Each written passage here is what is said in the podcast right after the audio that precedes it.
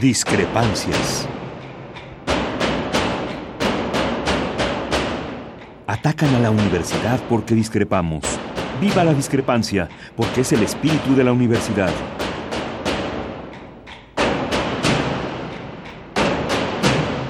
Martes de Discrepancias. Conduce Miguel Ángel Velázquez.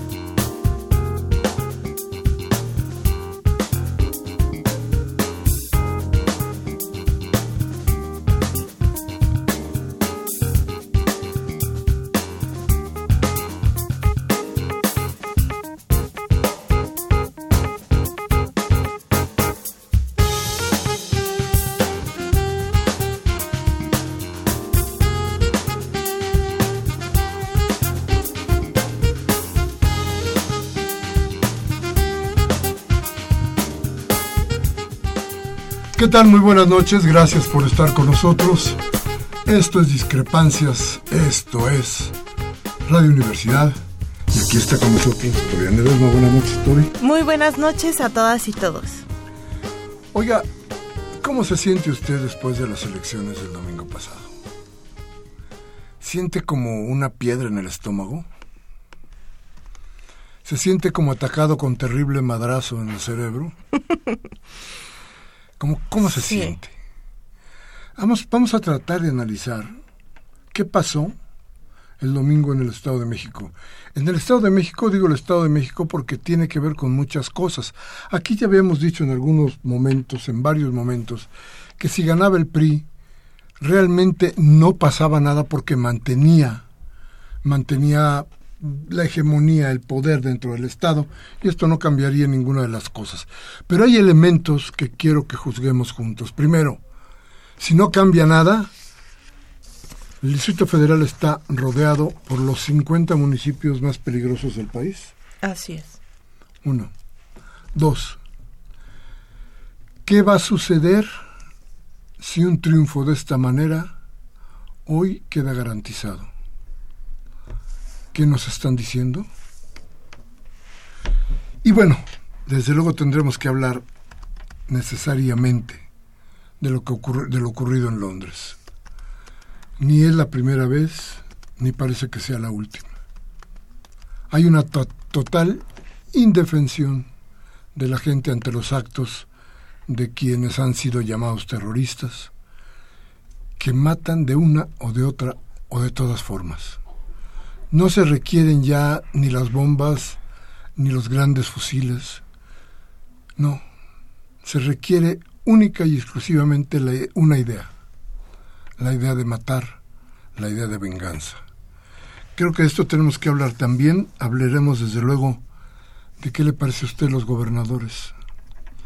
Siete gobernadores metidos en graves problemas, siete gobernadores que han robado, siete gobernadores que, que pertenecen al PRI y al PAN, siete gobernadores total y absolutamente enlodados por su propia ambición.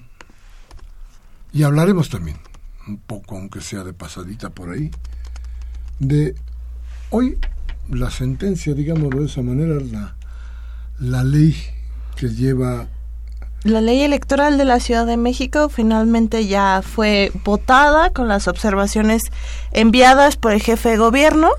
El día de hoy hubo una sesión especial justo para nuevas reservas y estas observaciones y bueno, ya fue aprobada tal cual con las observaciones y ya tenemos ley electoral en la Ciudad de México. Es decir, para el 18 habrá alcaldes y concejales el lío que se desató durante toda la semana pasada sobre el carro completo o no de parte de quienes resulten electos alcaldes, ese quedó tal cual venía en la Constitución. fue un acuerdo que de todas maneras se hizo dentro del constituyente, dentro de la Asamblea Constituyente. Yo creo que hay muchas cosas, muchas formas que tendrían que analizarse y volverse a tocar. Creo que son muchos los artículos de la Constitución que tendrían que ser tocados de esa manera. Pero hoy lo importante es que tenemos la Constitución y que esta Constitución tiene que ir adelante, cuando menos en el, en el terreno electoral, porque esto ya está encima. Entonces hablaremos un poco también de esto, de las dificultades que acarrea esto que llaman carro completo, que es el 60% para el alcalde y el 40% para elección, y, y esperemos que usted esté con nosotros todo este tiempo para que reflexionemos juntos eh, sobre lo que pasa aquí y a nuestro alrededor. Por lo pronto vamos a ir a un corte. Nuestros teléfonos 55 36 8989. Nuestra alada sin costo 01 850 52 688. Vamos al corte.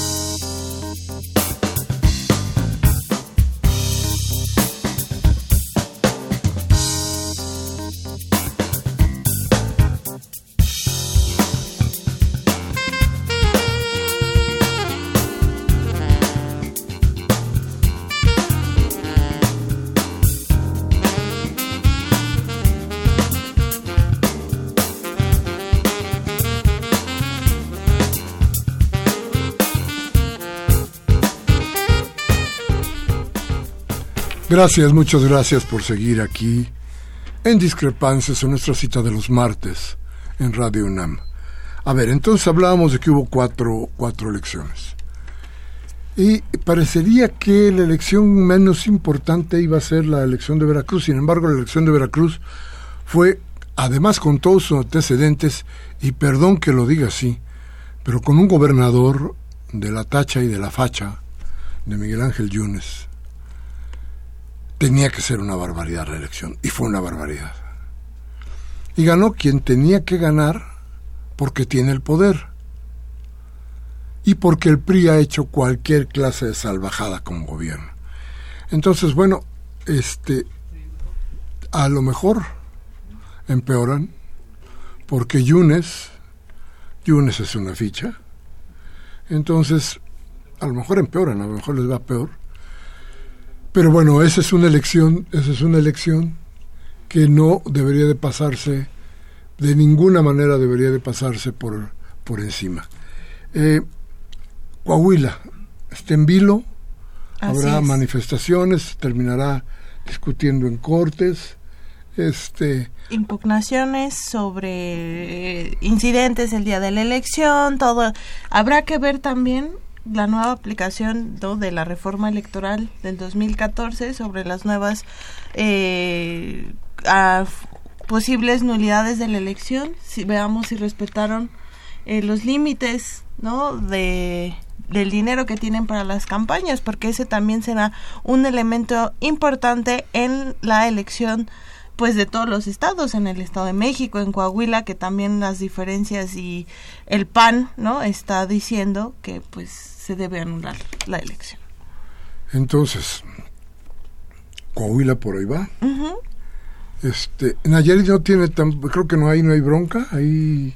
No, se reconoce por la diferencia que hubo de los resultados y el nivel de participación. Entonces, si bien seguro se darán algunas impugnaciones como cualquier proceso electoral, no está en juego la elección completa. Bien. Y la otra, el Estado de México. A ver, resulta que por ahí de las 7 de la noche, 8 de la noche, si no me equivoco. Un poco más tarde, ya era un poco más tarde. Eh, Delfina traía el 30 y, el 30.40%.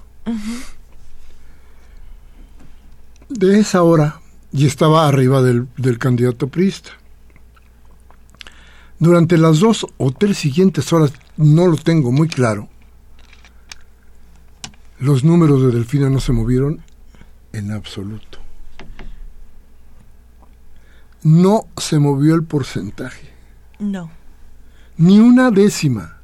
Mientras iba creciendo el priista. Y poco antes de que ese crecimiento empezara a dar frutos, el Instituto Electoral del Estado de México salió y dijo, el que ganó es el candidato del PRI. Así es.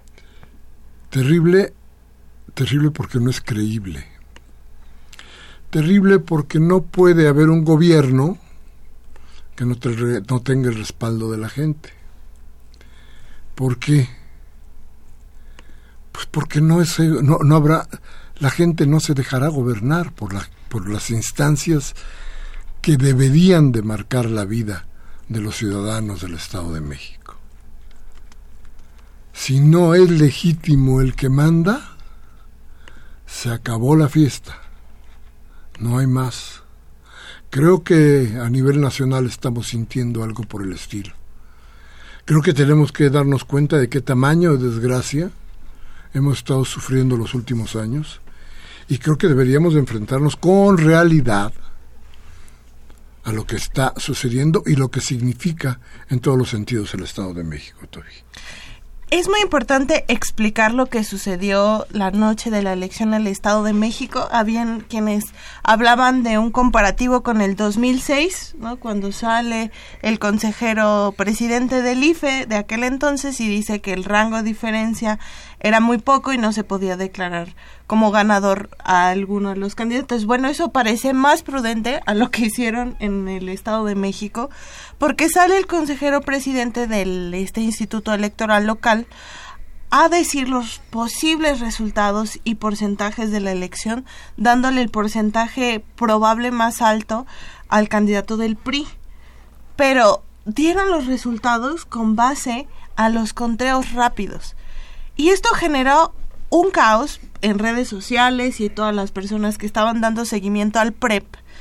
En Facebook tú podías estar dando todo el tiempo en vivo lo que es el Facebook y si uno se mete al PREP todavía, pues Delfina era quien iba más alto.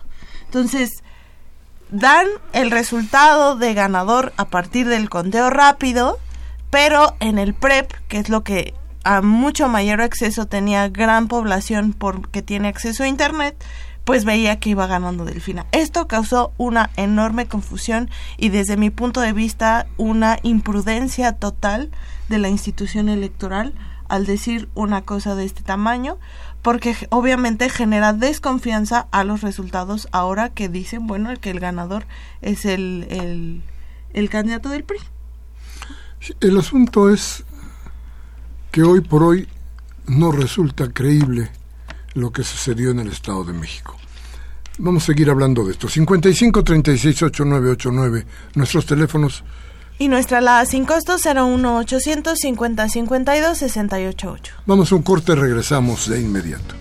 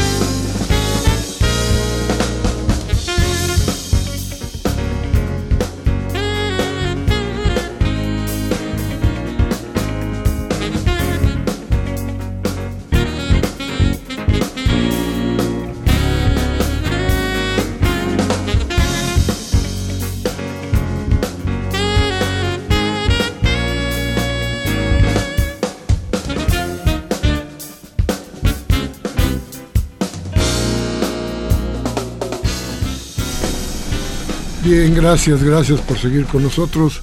Gracias por estar aquí en Discrepancias. Mire, estábamos hablando de las elecciones en el Estado de México. A ver, déjeme hacer un, un rapidísimo, rapidísimo análisis de qué pasaba, de qué puede pasar. El asunto es que esta elección, donde hubo de todo, es decir, se perdieron urnas, se cambiaron la gente de las casillas, hubo una gran cantidad de cosas que están denunciadas todas. ¿eh? Hay una cantidad inmensa de denuncias en contra de la elección. Todas están denunciadas.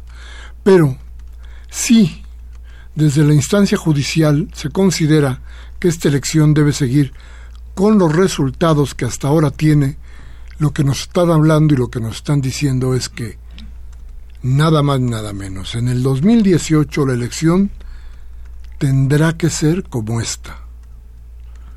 Esta, la elección del 18, estará a la venta. ¿Quién la va a comprar? Quien tenga dinero. ¿Quién la va a comprar? Quien tenga el poder.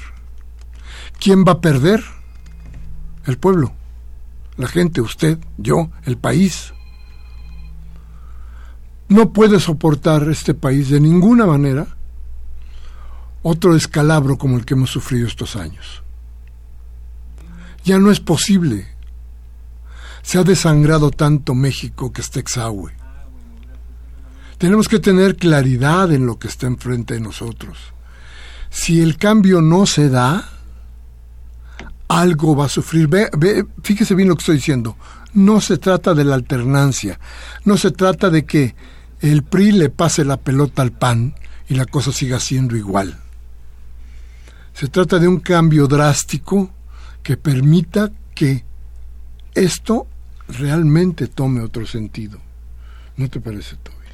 Es fundamental la elección del Estado de México. Hablábamos y acá, ¿no? Cuando vino Juan Cepeda a acompañarnos, si era una especie de laboratorio, un previo a lo que puede suceder en el 2018 pero yo creo que hay que verlo de una manera muy seria. Lo que sucedió en el Estado de México tiene elementos de baja participación ciudadana. Votó solo el 50% de la población y en algún momento se hablaba que incluso podía ser menos del 40%, pero de acuerdo al PREP son una, una participación del 50%.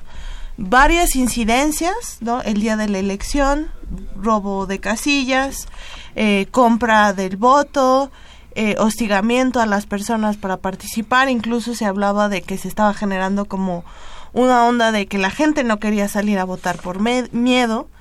La siguiente que tiene que ver, y el punto fundamental, la división de las izquierdas. Sí, ahí ese es, ese es un punto que tenemos que hablar mucho, porque creo que es parte toral de lo que sucedió el domingo. Sí, si el PRI hubiera ganado de buena manera, es decir, con los votos reales, sin la compra de... no hubiera sucedido nada más. ¿eh? Tendríamos otra vez, como le decía yo al principio, un gobierno que no es capaz de arreglar los problemas, los graves problemas que tiene el Estado. Pero bueno, digamos que era el menor mal, el mal menor. Sin embargo, esto que sucedió agrava todo. El panorama es como le estábamos diciendo ir a comprar un voto. Y luego lo otro. Yo creo que tenemos que, que, tener claridad para decirlo. A ver, aquí hubo, no, creo, creo que nos debe quedar muy claro, errores graves. A final de cuentas, el 50% de los votos, un poquito más, 51% de los votos que se emitieron en el Estado de México, iban a favor de la izquierda. Sí, pensamos en que tanto el PRD como el PT son izquierda. Si es así, planteémonos las cosas como son. 51% hubiera ganado la izquierda. No hubiera podido ser ni siquiera discutible el asunto. Y sin embargo no se hizo. A ver, ¿qué pasó? Según lo dicho, se lo dijeron a ustedes aquí en esta cabina, se los dijo Cepeda, y invitamos a Delfina para que viniera a decirlo, y Delfina no quiso venir. Pero, a ver, Cepeda dijo aquí que él había pedido en varias ocasiones hacer una alianza con Delfina. Hasta donde yo entiendo, Delfina dijo que no porque la exigencia era que tenía que ser con él, con Morena. No una alianza, sino eso sería más bien asimilar de parte de Morena al, al PRD, o cuando menos a Juan Cepeda y al grupo de ADN, que era el respaldo político de, de Cepeda. Comérselo. Lo cual no aceptó Cepeda. Así es. Y luego vino el ultimátum de Andrés Manuel. A ver, ustedes saben perfectamente de qué lado mascamos en este programa. Y me da mucha pena decir que ninguno de los dos, y ahorita les digo por qué en el caso de Cepeda, ninguno de los dos, ni Cepeda ni Morena, ni Cepeda ni Andrés Manuel, creo que aquí no juega ninguna, ninguna carta delfina, fueron capaces de mirar hacia la población. ¿Por qué digo esto? Era prácticamente imposible que una gente con poquita dignidad, no mucha, poquita, aceptara lo que decía Andrés Manuel. Andrés Manuel decía, les doy de aquí al martes para que vengan, casi les decía, y se humillen y de rodillas me pidan que entre al juego de, de Morena. Eso políticamente era inaceptable. No se vale. Yo creo que no se vale.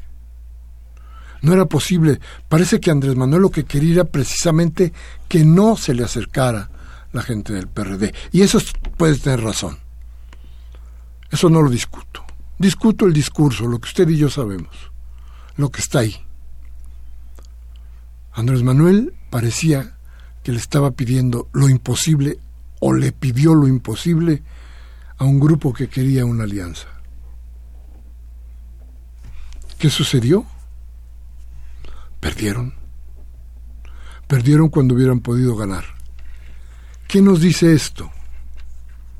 Se entenderá que tiene que haber una alianza entre Morena y el PRD, una alianza estratégica para salir adelante, o vamos a terminar con la terrible desgracia chuchista de decir mañana que el PAN y el PRD van aliados para la presidencia de la República. Hay que tener mucho cuidado con esto porque esto también va a dividir cosas.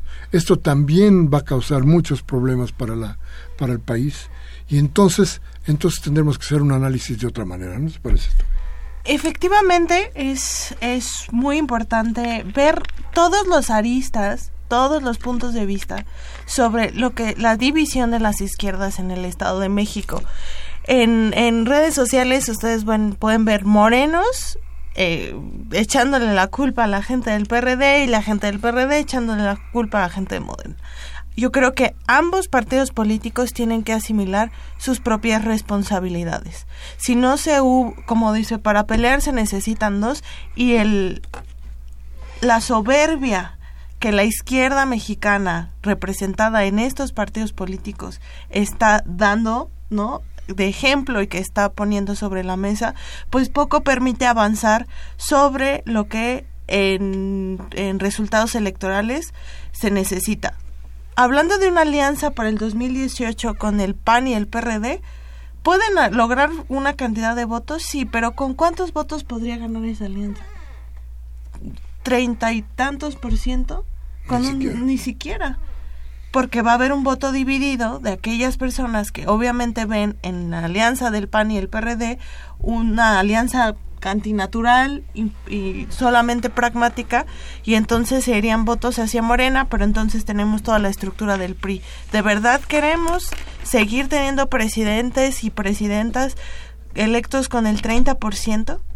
¿Cómo va a funcionar un Congreso y un gobierno con esa división? Sí, y a ver, eso tiene que ver, eso empieza a tener que ver con lo que va a pasar de en adelante. Déjeme decirle, a ver, ¿qué pasó? Ya hablaba yo de lo que a mi parecer resulta ser un error de Andrés Manuel en el caso estratégico de, de ponerle, de decirle a Cepeda y a esa parte del PRD que tenía que humillarse para entrar con ellos. Yo creo que es una parte importante. La otra parte, Cepeda. Yo creo que ninguno de los dos cupo la idea de la gente.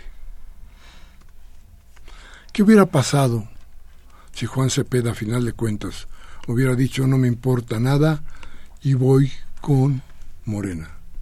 Bueno, a lo mejor ganan. ¿Qué iba a pasar con él? Pues él no hubiera, si él no hubiera querido, nos hubiera dejado asimilar por Morena y hubiera mantenido tal vez más jerarquía que la que hoy tiene en el PRD. Déjeme decirle algo, creo que lo platicamos aquí. Cepeda como presidente del PRD Ahora están muy abiertas las cartas. Cepeda irá como presidente del PRD. Creo que aquí lo dimos como una especulación, pero que se veía muy claro. Hoy ya es perfectamente diáfana la, la bola de cristal y nos dice Cepeda está al centro. Cepeda va para allá. Pero Cepeda va a arrastrar necesariamente, uno, esta experiencia, que no habla bien de él en lo político, uno, y dos, los compromisos que se ha echado acuestas con ADN y con el PRD de los chuchos. Entonces, esto nos iba, le va a traer consecuencias fuertes de inmovilidad política. Así es. Y entonces el PRD seguirá en esta inercia de caída que cada día es más fuerte y que debe tenerse, que, que debe entenderse que tienen que cambiar las formas para que pueda salir de ahí. No puede seguir igual porque si siguen igual, se acaban van a terminar siendo un, partido satélite que yo creo que no le conviene a nadie. Importante entonces, hoy que se tome en cuenta esto, que se peda que parece una gente no solamente pensante, sino verdaderamente rebelde, saque la cara y diga esto no es posible, vamos a cambiar las formas, vamos a ir adelante con lo que de veras es importante, la gente. Porque si a Cepeda o a Andrés le hubiera importado realmente la gente, se hubieran allanado. Hubieran podido discutir diferencias y discutir acuerdos y hubieran llegado juntos a una elección que tenían ganada, que nadie, nadie les podía arrebatar. Es más, era incontrovertible. El ah. triunfo de las izquierdas era incontrovertible.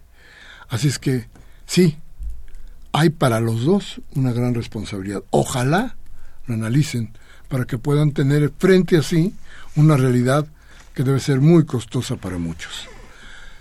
Vamos a ir un corte, nuestros teléfonos 55 36 8989. Nuestra alada sin costo 01800 50 52 688. Vamos al corte y regresamos.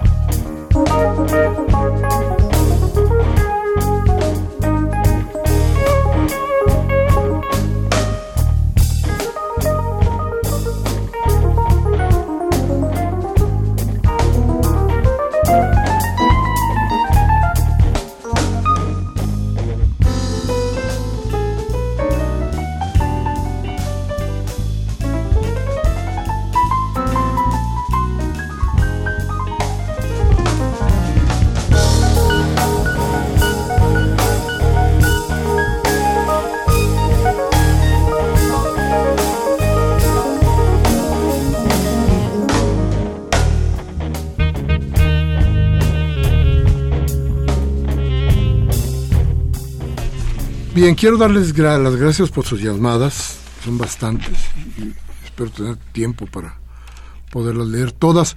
Este, pero, pero síganos llamando. Mire, este es, esto lo tenemos que analizar. Yo creo que no nos vamos a poder conformar con un programa y solamente con el análisis que hagamos nosotros. Creo que vamos a tener que hacer varios momentos, vamos a tener que hacer varios análisis sobre esto que, este, que pasó. Hay que dejar un poco que se asienten las aguas para ver con mayor claridad qué cosa es lo que está pasando. Pero lo que sí es claro es que tuvimos una serie de elecciones que las elecciones nos han dado. A ver, decíamos, uno, cuidado con la compra del voto. Si esta es la divisa con la que va a haber elecciones el 18, pobre país, nos estamos metiendo en algo terrible. Dos, cada día son más onerosas, más cínicas y menos confiables las autoridades electorales. Tiene que haber algo que cambie esa circunstancia. No es posible que sigan así las cosas.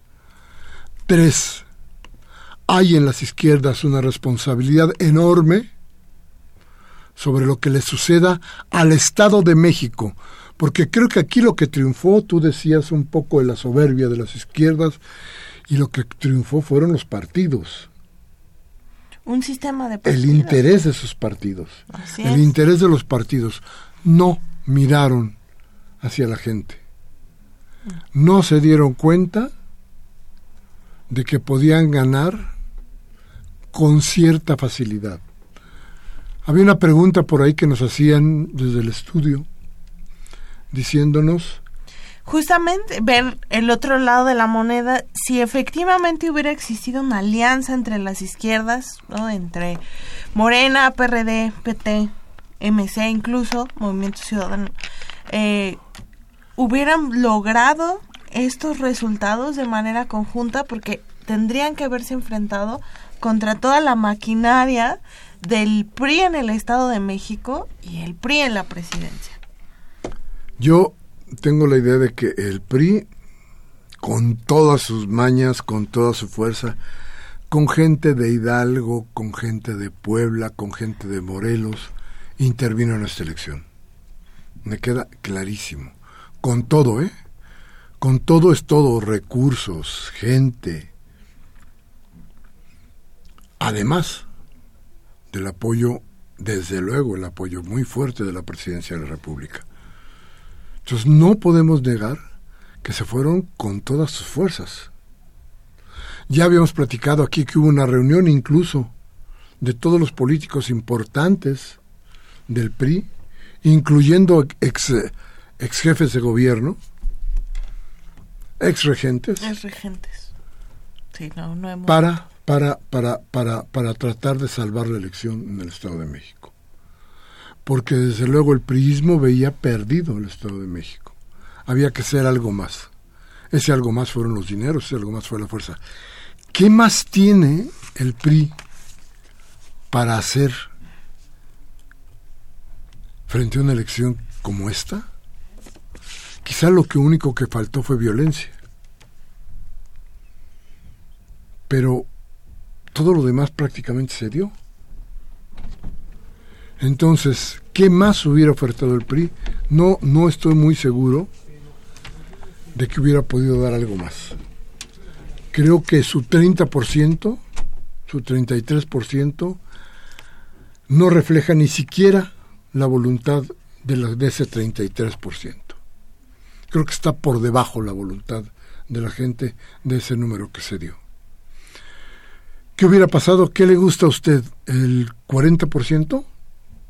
Vale, 40%. El 40% no alcanza al 51% que hubieran logrado las izquierdas unidas. Sí, además, el punto está en que yo creo que el, el, el PRI utilizó toda la maquinaria también, coincido con Miguel, de, para la elección, ¿no? Y yo la verdad es que creo que el PRI tiene mucho que reflexionar sobre cómo está haciendo las cosas. Si no lo ve, se están engañando porque con una participación del 50% y una votación de ese 50% en una lista nominal de 11 millones de personas, con solo tener alrededor del 30% de los votos es muy bajo si pusiste toda tu maquinaria a trabajar ahí. Sí, claro. Es bajísima. Sí, muy bajo. Y además, es lo que esa tendría que ser la reflexión puntual del PRI. Si no sé con cuántos eh, millones de pesos o miles de millones de pesos pueda contar el PRIismo para tratar de salvar las elecciones. No sé cuánto se haya invertido, estoy seguro que fue un dineral el que se invirtió. Pero lo que sí también estoy seguro, muy seguro, es que no creo que tengan mucho más. ¿Cuánto más puede tener el PRI para salvar una elección? ¿Cuánto más puede dejar o quitar? Miren, ya hay siete gobernadores en la cárcel. De ellos me parece que cinco o seis son del PRI. Y yo les aseguro que mucha, mucho del dinero que está ahí en juego no necesariamente es un es un eh, eh, es un dinero que se le haya restado eh, que solamente se haya gastado el gobernador sino que algún algún dinerito de haber quedado para las campañas y para otro tipo de cosas como esta. Vamos a un corte, regresamos con ustedes, nuestros teléfonos 5536 8989 nuestra alada sin costo 01800 50 52 688.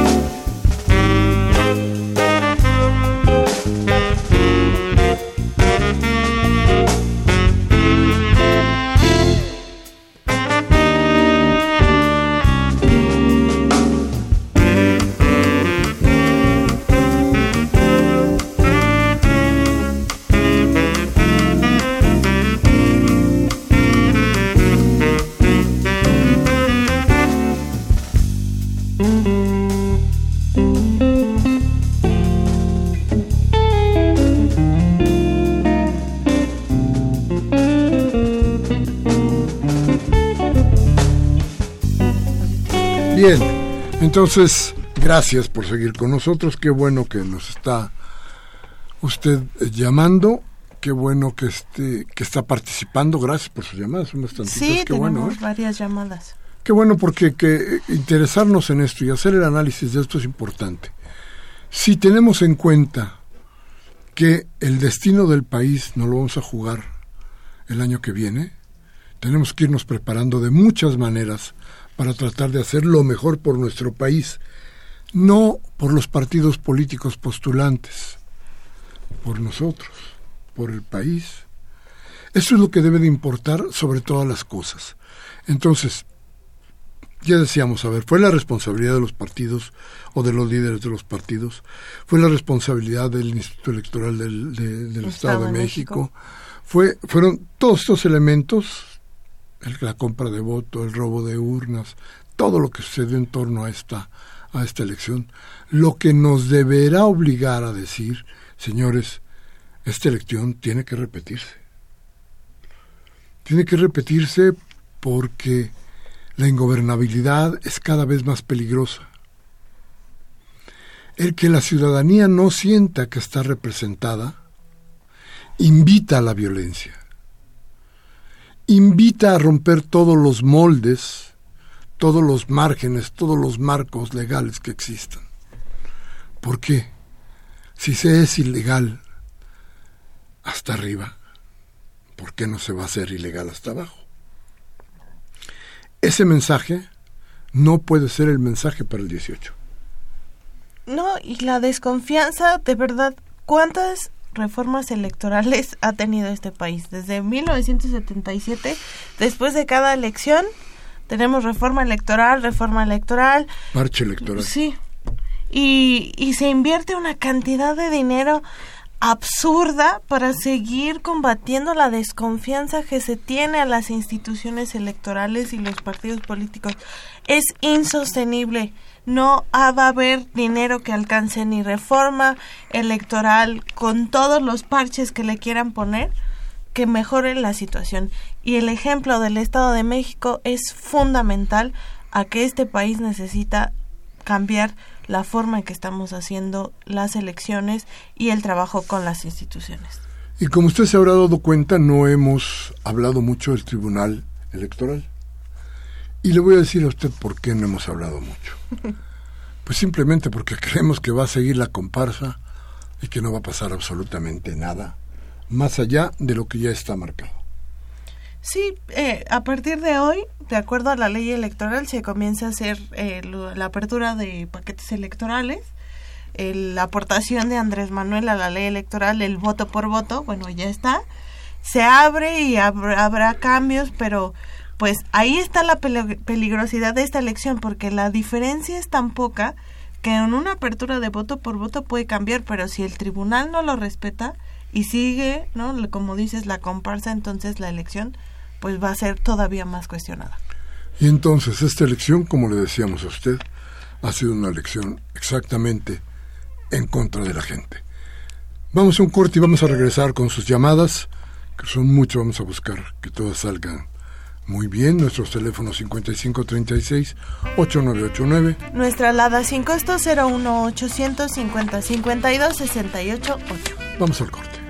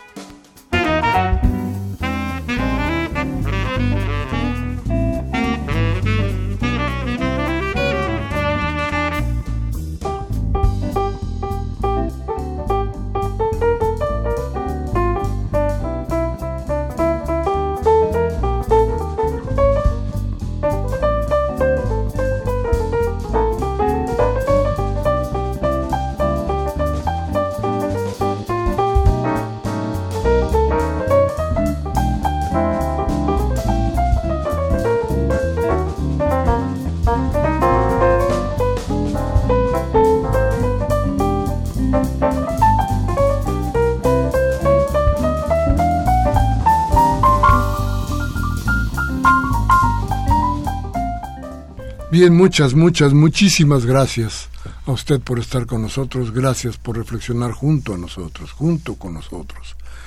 Gracias por darse tiempo de pensar, no solamente yo le voy a dar las gracias, yo creo que se la va a dar mucha gente en su entorno, porque usted va a poder contribuir a que esto que le está pasando a nuestro, a nuestro país no siga igual.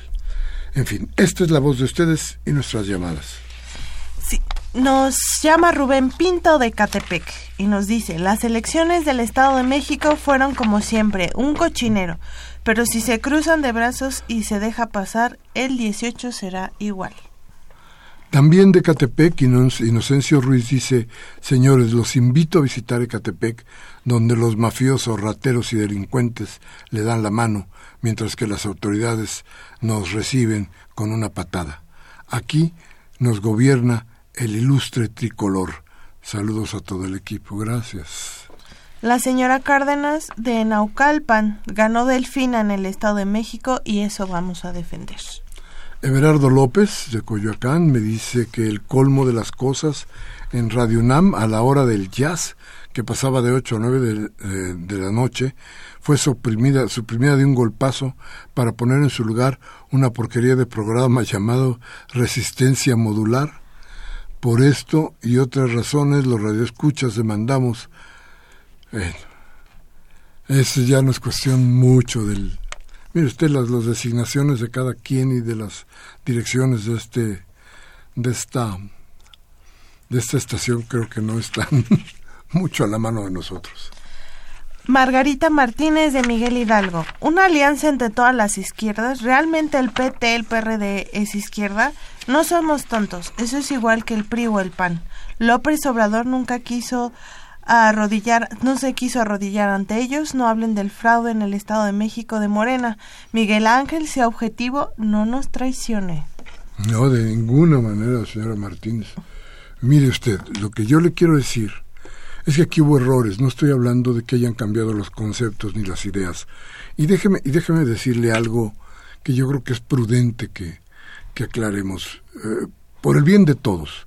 Mire usted, las izquierdas no son precisamente una ideología. La izquierda más bien es la ubicación, el ámbito donde de pronto nos colocamos una serie de gente que reaccionamos frente a una serie de hechos injustos.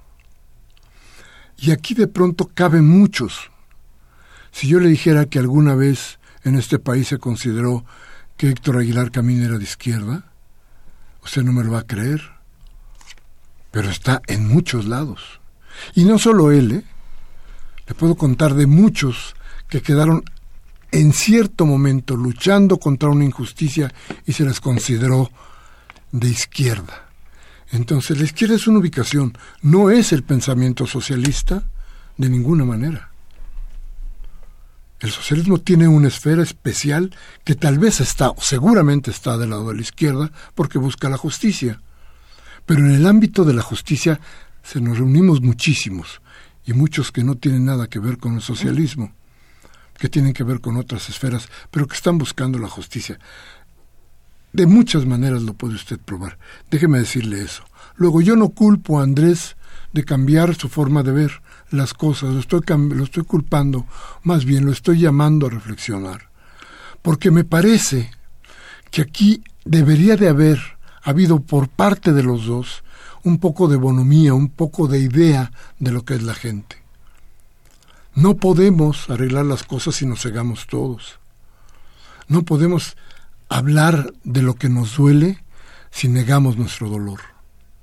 Yo creo que es importante que tengamos en cuenta que esos errores se deben discutir y esos errores, errores se deben subsanar si todos abrimos los ojos, si nos damos cuenta de cuál es exactamente la circunstancia y la meta que perseguimos, que es mejorar este país, va a ver usted cómo no, estoy tan mal.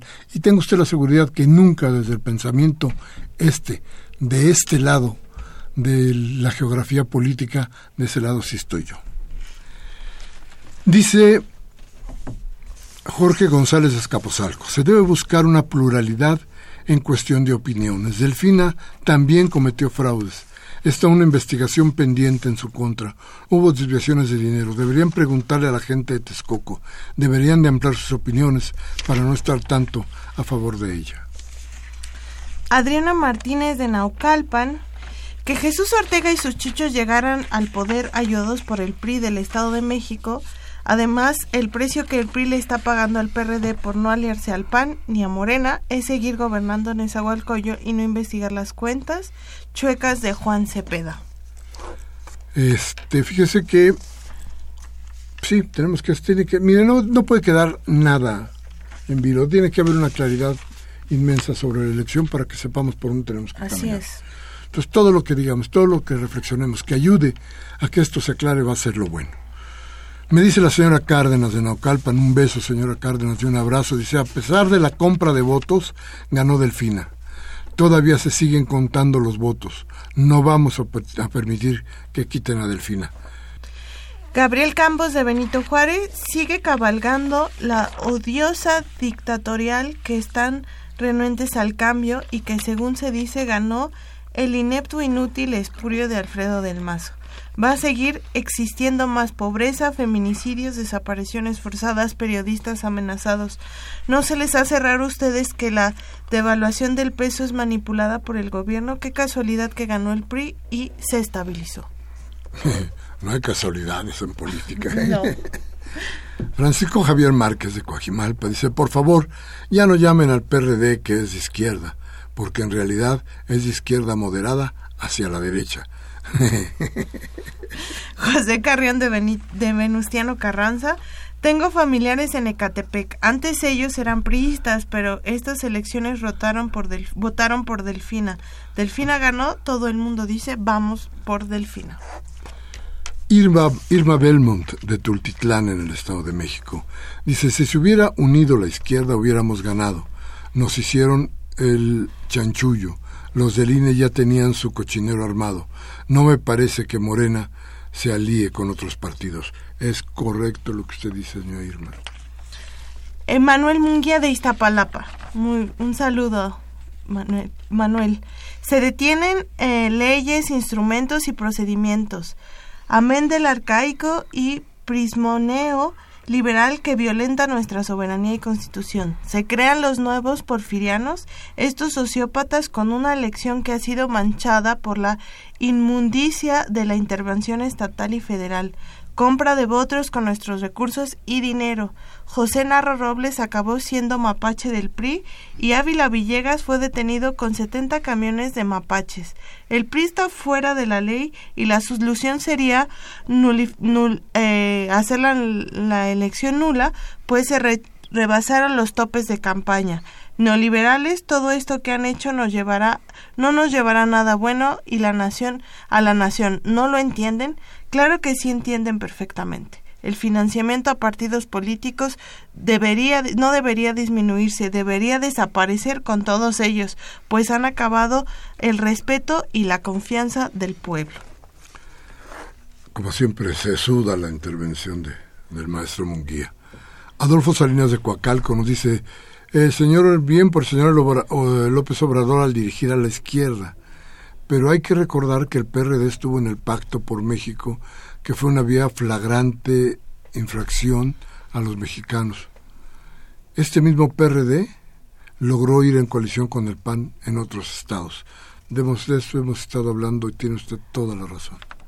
La señora López de Venustiano Carranza. La maestra Delfina fue la que ganó en el Estado de México. El PRI tuvo más votos solo por estar con otros partidos. Si no hubiera sido así, claramente perderían. Claro, eso es cierto. Era una coalición, ¿no? Con Nueva Alianza, el Verde y el PRI. Y bueno, esos fueron los resultados. ya todos sabemos que, que son siempre todos cojean de la misma pata, ¿no? Entonces, este, no, no, no habría que que, espantaron mucho. Eso esa es la coalición de los partidos, esa es la idea con la que tratan de engañar a muchos de los, de los votantes. ¿Por qué? ¿Por qué no el PRI va solito? ¿Por qué tiene que tener estos satélites? Porque hay mucha gente a la que convencen, por ejemplo, en el verde, a la gente que convencen, gente de muy, muy, muy buena idea, de buen corazón, digamos, de conciencia muy buena, la convencen de ir con el verde. Y la gente, porque es el partido de la ecología, vota por ese verde, que a final de cuentas no es más que el PRI. Son diferentes caras, rostros diferentes del mismo monstruo. José Carlos Gil Silveres, me parece, o Alves, Álvarez. A ver, José Carlos Gil Álvarez de Gustavo Madero dice, nos manda un saludo, dice para información, me dice que para mi información Polensky le dijo a Carmen Aristegui que había buscado a la Cepeda para hacer la alianza, pero nunca recibió respuesta del PRD. En las noticias de hoy sacaron el artículo donde dice que Juan Cepeda había sido comprado, ¿qué? comprado con Erubiel para hacer la alianza. Para no hacer la alianza debe ser. A ver, este, no sé qué haya dicho la señora Polensky sobre lo que pasó con, con con Cepeda. A ver, lo que yo le digo aquí es que aquí, frente a usted, frente a Cepeda, dijimos, nosotros llamamos a la señora Delfina que viniera a este programa. La señora no quiso venir. Si Cepeda no quiso ir con Aristegui, tendrá sus razones, como las tuvo la señora Delfina para no venir con nosotros. Eso es lo que yo digo. Entonces, Sí, Cepeda, a final de cuentas, como dicen mucho por ahí, terminó comprado por el PRI. Qué lástima, podía haber sido un buen dirigente. Así es. Bueno, la señora eh, Gerardo eh, nos pregunta, bueno, que actualmente usted cree que el PRD y Morena sean de izquierda. Eso es un debate muy importante, creo que la ideología de ambos partidos puede cuestionarse, sobre las decisiones y posturas que han tenido en materia de derechos humanos y en muchos otros temas con sus alianzas electorales o la forma en que presentan sus plataformas. Entonces yo creo que ahí hay una reflexión importante que hacer. Y luego lo haremos porque es muy, muy importante que tenemos que decirle a usted cómo vemos nosotros esto, pero lo más importante es decirle, sí, fuera de lo electoral, hay que ver qué cosas están haciendo cada uno de ellos y cómo están caminando, porque no, no son los partidos nada más el momento de elección. Hay una serie de hechos que se van encadenando y que nos dicen de qué lado está cada uno de los partidos. ¿Alguien duda de que el PAN esté a la derecha? Margarita González de Nezahualcóyotl dice, yo creo que el responsable es Juan Cepeda. En el PRD están desunidos, están desunidos en el interior. Si verdaderamente hubieran querido algo para el pueblo, se hubieran acercado con el señor Obrador. Mariberta Zapata de Tlanepantla. El PRD no es de izquierda, es traicionero, solo era de izquierda cuando estaba López Obrador. De tal modo el PRD ya no es de izquierda, solo traiciona a los mexicanos.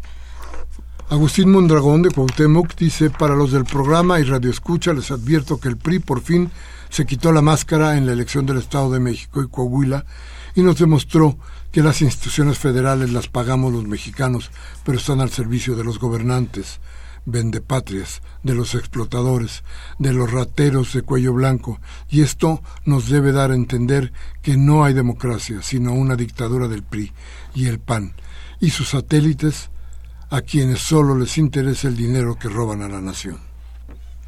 Elena García de Azcapotzalco. El aparato político del Estado y del gobierno son escoria que deberían desaparecer junto con el INE. Sea chía o sea de horchata, ganó Morena con Cepeda y sin Cepeda. Saludos a Miguel. Susana Ramírez de Cuauhtémoc. Ya se nos acabó esto. Susana Ramírez de Cuauhtémoc dice, querido Miguel Ángel, que nos que le hagamos saber quiénes son los siete gobernantes que están en la cárcel, los gobernadores. Sí, cómo no Déjeme, le doy, le doy todas las, ya se nos acabó el tiempo, le doy los nombres de la próxima, pero bueno, un gusto saber que están ustedes con nosotros. Otra llamada. Y un saludo a otra llamada del maestro Manuel Munguía, a Claudia López y a Abel Guerrero, que muchas gracias por sus comentarios. Muchas gracias, disculpe, usted ya no pudimos tener más tiempo para seguir. En fin, muchas gracias. Esto, esto ya se acabó, esto se llamaba hasta hace un minuto discrepancias. Hoy estamos en tiempo extra. y Humberto Sánchez Castrejón hizo volar esta máquina, Roberto Hernández y María Malagón, además de Mariana Mondragón, ¿eh? salió en verso, están en la asistencia de producción. La Magalón, la Mondragón en la asistencia de producción. Y Baltasar Domínguez, que hoy sí vino está aquí con nosotros. Y como siempre, muchas, muchísimas gracias, Toby, por estar con nosotros. Muchas gracias, un saludo a todas y todos. Gracias a ustedes como siempre yo les pido, les ruego, si esto que hemos dicho aquí les ha servido de algo, tómese un café mañana con sus amigos, hable de lo que aquí hablamos, reflexione sobre lo que pasa en su entorno, hágalo saber a los demás. Pero si no, recuerde que hay salidas, ya lo había dicho el Chapo, siempre hay una salida. Así es que cámbiele usted a Televisa, a Radio Fórmula, MBS, para que le cercenen la voluntad. Hasta la próxima.